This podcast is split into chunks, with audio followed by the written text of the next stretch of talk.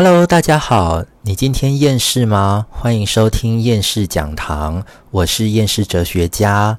这是我第一次做 Podcast，所以呢，我的讲话速度会讲的比较慢一点，因为有很多人听 Podcast 是在一个非常轻松的状态之下。听的那，如果你是用 YouTube 收听的话呢？你觉得我讲话速度太慢了？你可以自己调成一点二五倍速或者是一点五倍速的，可能看起来会更加的流畅。因为今天是第一集，所以呢，我想我还是要跟大家说明一下，我为什么要开设这个 Podcast 的频道。那我这个频道里面的主题我会讲哪些东西，以及我做这个频道的想法跟态度是什么。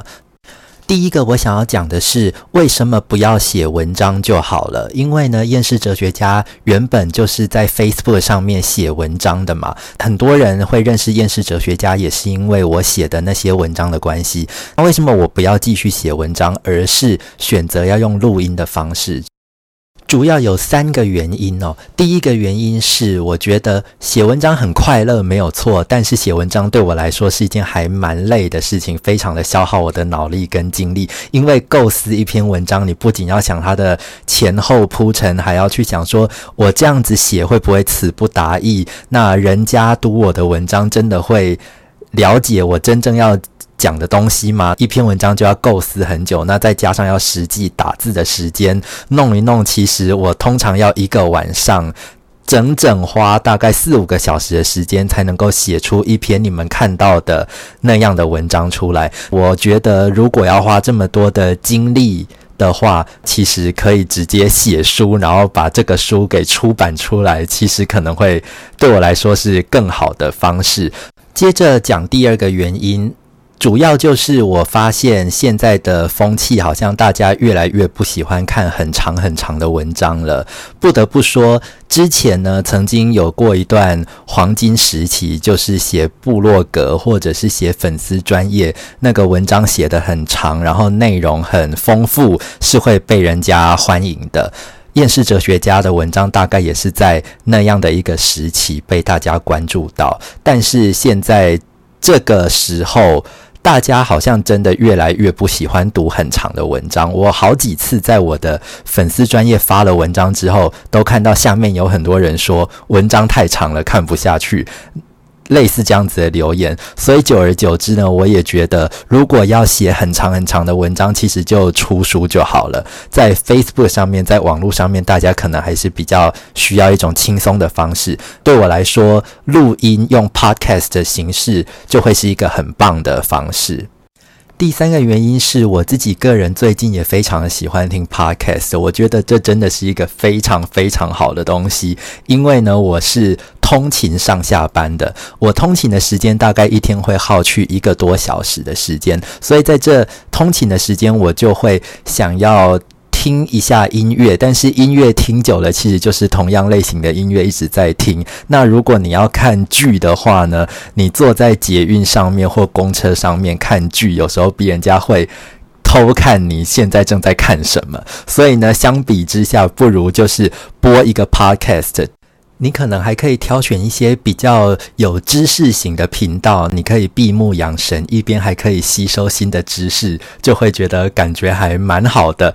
然后我知道有一些人呢，在健身的时候也会听 podcast，睡觉之前可能也会听，因为听一听呢，心情比较轻松，然后吸收一下新的知识，然后就可以准备睡觉了。我觉得这都是非常棒的，将来 podcast 一定是一个呃会渐渐开始流行开来的东西，所以我决定现在就可以试着来做做看。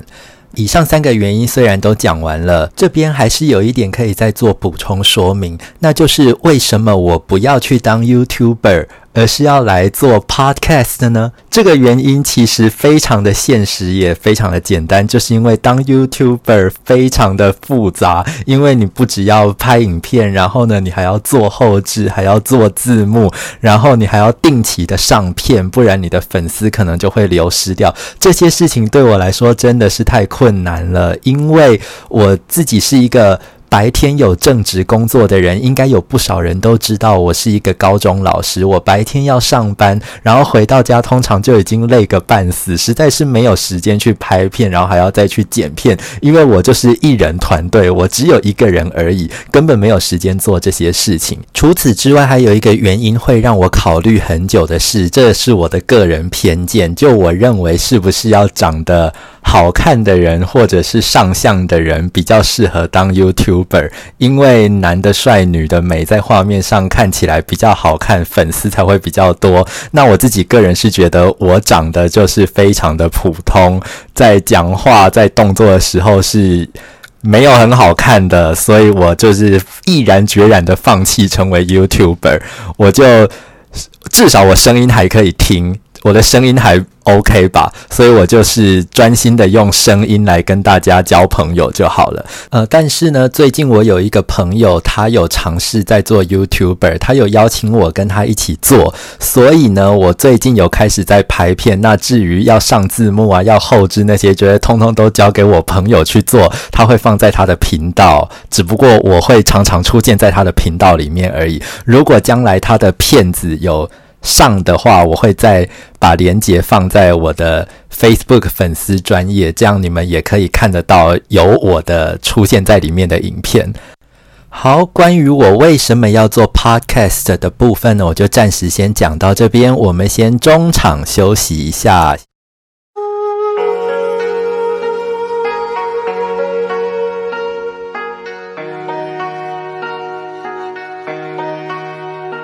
Hello，欢迎回来厌世讲堂。这一集的下半部，我要来讨论的主题是我的这个频道将来会做哪些内容，以及我为什么想要做这些内容。首先，这个频道最主要、最主要要讲的主题，就是跟厌世哲学家粉丝专业里面的内容一样。就是介绍古代的文学家或哲学家他们的著作、他们的思想，比如大家已经很熟悉的孔子、孟子、荀子、老子、庄子，或者是在更后来的朱熹、王阳明这一些古代的思想家，都是我曾经研究过。然后呢，我对他们非常的有兴趣，我也有信心可以把他们的思想讲得很简单，但是却不肤浅。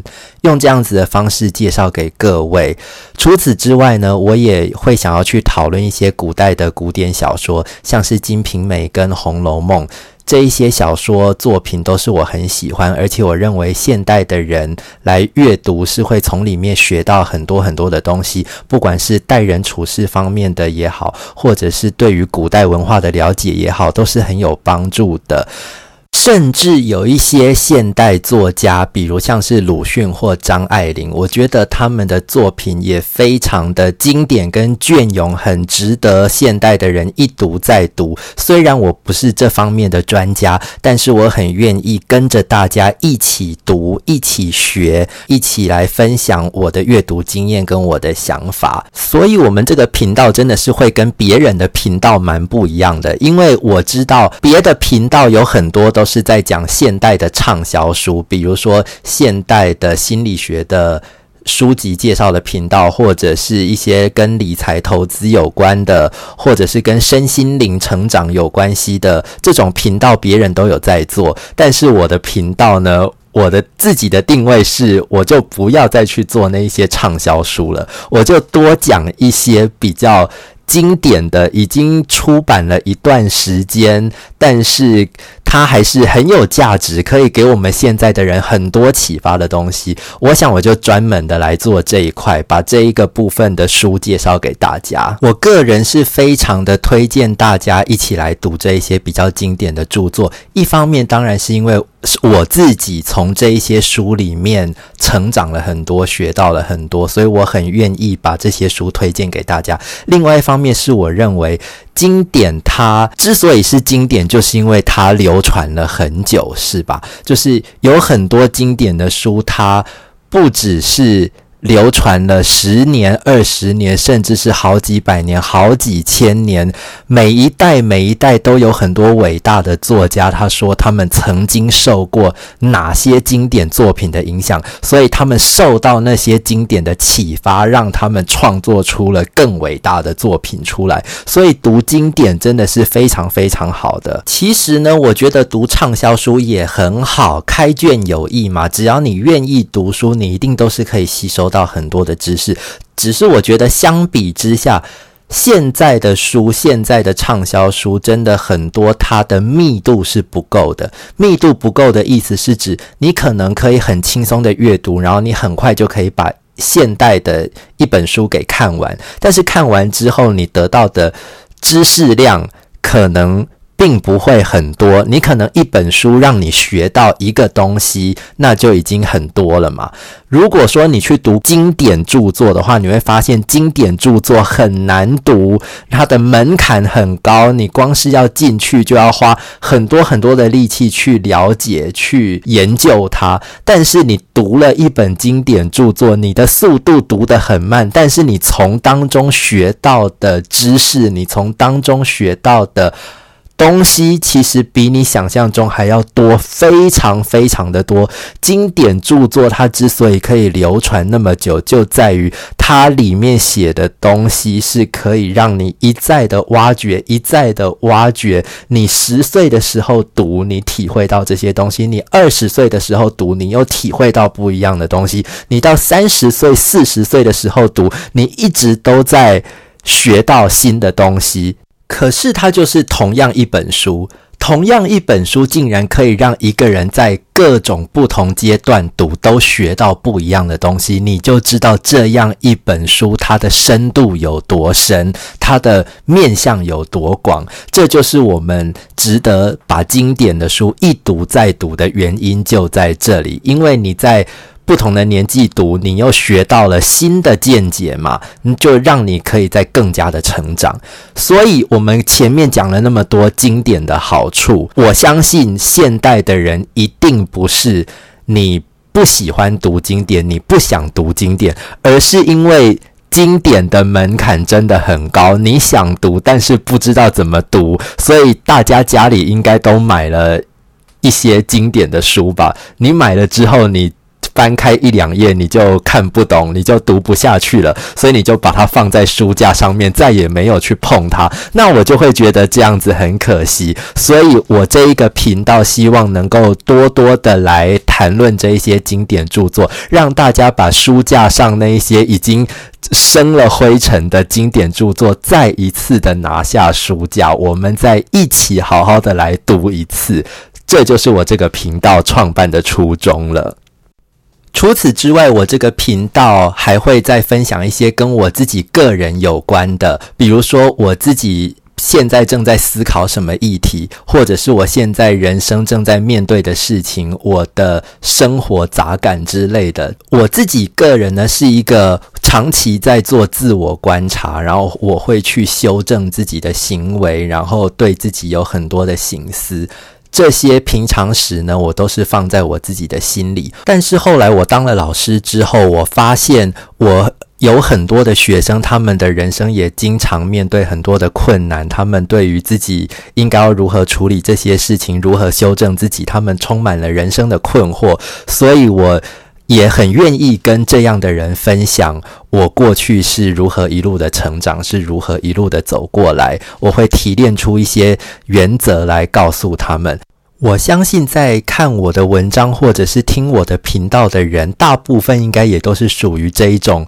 比较愿意去思考，比较愿意去面对的人，所以呢，我也很愿意跟你们分享。如果你们能够从我的经验之中得到一些启发的话，那对我来说是非常非常值得开心，或会觉得很有价值的事情。好，今天的内容呢，我们就大致讲到这边。我们已经把为什么要做 podcast，以及我们这一个频道将来经营的方向，我为什么要做这一些主题，已经大致跟各位做了简单的交代。现在我要来预告一下，从下一期开始我要做哪样子的内容。首先，我下一期开始，我要先谈《红楼梦》。为什么是先谈《红楼梦》呢？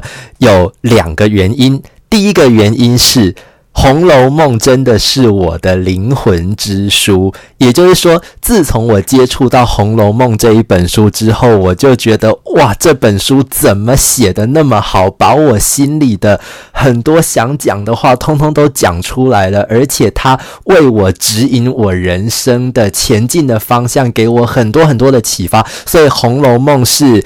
一本，我觉得我首先在这个频道一定要先讲这一本书，因为我太喜欢太喜欢它了。第二个原因是我很久很久之前，应该是两三年前，我有在厌世哲学家的 Facebook 上面做了两个影片，是介绍《红楼梦》的影片。那很多人呢在跟我敲完，这个是真的，就是每次我只要是出去。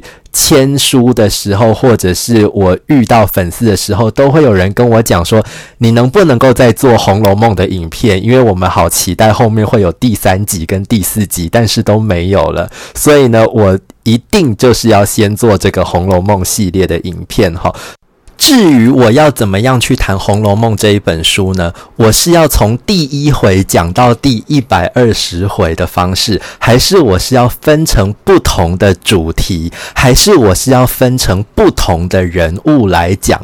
这一些呢，我就通通都留到下一期的内容，我再来跟各位做说明好了。今天我们的 podcast 就讲到这边喽。在结束我们的节目之前，我想要请大家到我的 IG 帮我追踪一下。拜托拜托，因为呢，我真的很想要赶快冲到一万人次。我的 IG 经营的比较晚，所以很多人都没有加我的 IG，所以我希望能够赶快把 IG 的追踪人次冲起来。然后，如果你喜欢我的节目的话，也欢迎你帮我把这个节目介绍给你所有的朋友，邀请大家一起来读经典。我的节目在 Anchor。或者是在 Spotify，目前为止应该都可以找得到。过了一阵子也会在 Apple Podcast 上架。希望下一期、下下一期都可以再见到你们。我们今天就讲到这边喽，拜拜。